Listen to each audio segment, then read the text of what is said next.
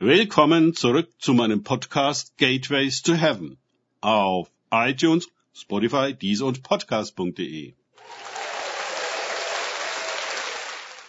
Mein Name ist Markus Herbert und mein Thema heute ist Macht und Mission.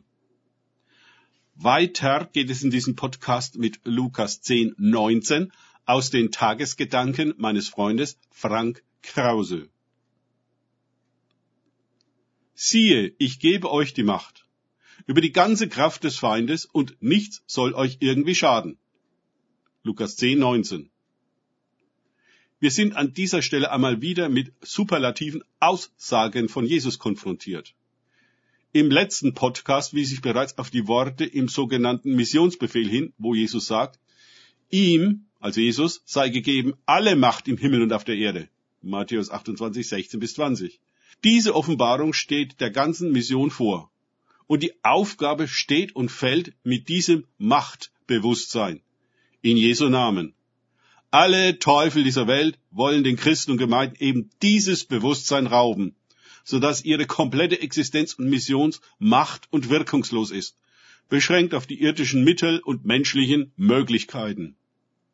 Wir lesen ähnlich in Epheser 6.10, dass wir stark im Herrn und in der Macht seiner Stärke sein sollen.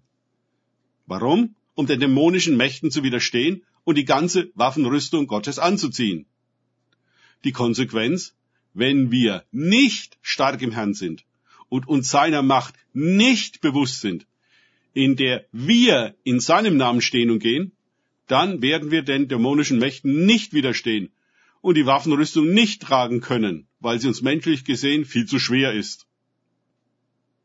Wenn wir uns angesichts der Erklärung Jesu, dass er alle Macht im Himmel und auf Erde hat, wundern, wie es dann nur so schlimm um die Welt bestellt sein kann und Jesus weithin keine Rolle zu spielen scheint, dann geht diese Frage an uns zurück. Warum sind wir nicht vertraut und erfüllt, geschickt und gebildet darum, diese Macht zu verkörpern und anzuwenden in Jesu Namen? Viele Christen schieben im Gebet einfach alles auf den Herrn, der sich bitte, bitte um alles kümmern soll. Aber er hat die Macht an uns weitergegeben, damit wir uns kümmern. Hier besteht ein Konflikt, der die allergrößten Auswirkungen hat. Denn solange die Gemeinde die ihr gegebene Macht nicht versteht und nicht anwendet, nutzen andere Herren das Machtvakuum aus und übernehmen das Zepter. Viele Christen schrecken als Kinder unserer Zeit instinktiv vor der Machtfrage zurück. Die Furcht vor dem Missbrauch von Macht ist viel zu groß, als dass sie sich ernsthaft darauf einlassen und ihre Macht annehmen würden.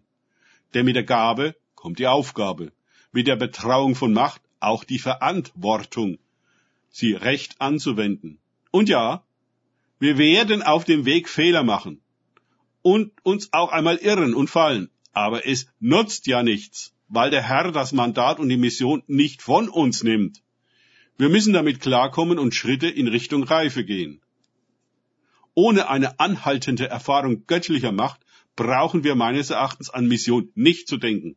Denn ohne diese ist es eine rein menschliche und ohnmächtige Arbeit, in der wir nicht ihn und sein Reich, sondern unsere Theologie und unsere Kirchen vertreten und ausbreiten und den dämonischen Mächten sind wir damit nicht gewachsen. Sie interessieren sich weder für unsere theologische Meinung noch unseren frommen Verein. Sie schauen auf das Maß unserer Bewusstsein und Macht. Tragen wir eine Rüstung oder nicht? Sind wir fähig und bereit, die Waffen des Lichts anzuwenden oder nicht? Kennen wir den Namen Jesu und das Reich Gottes? Die Frage der Macht entscheidet die Frage der Mission.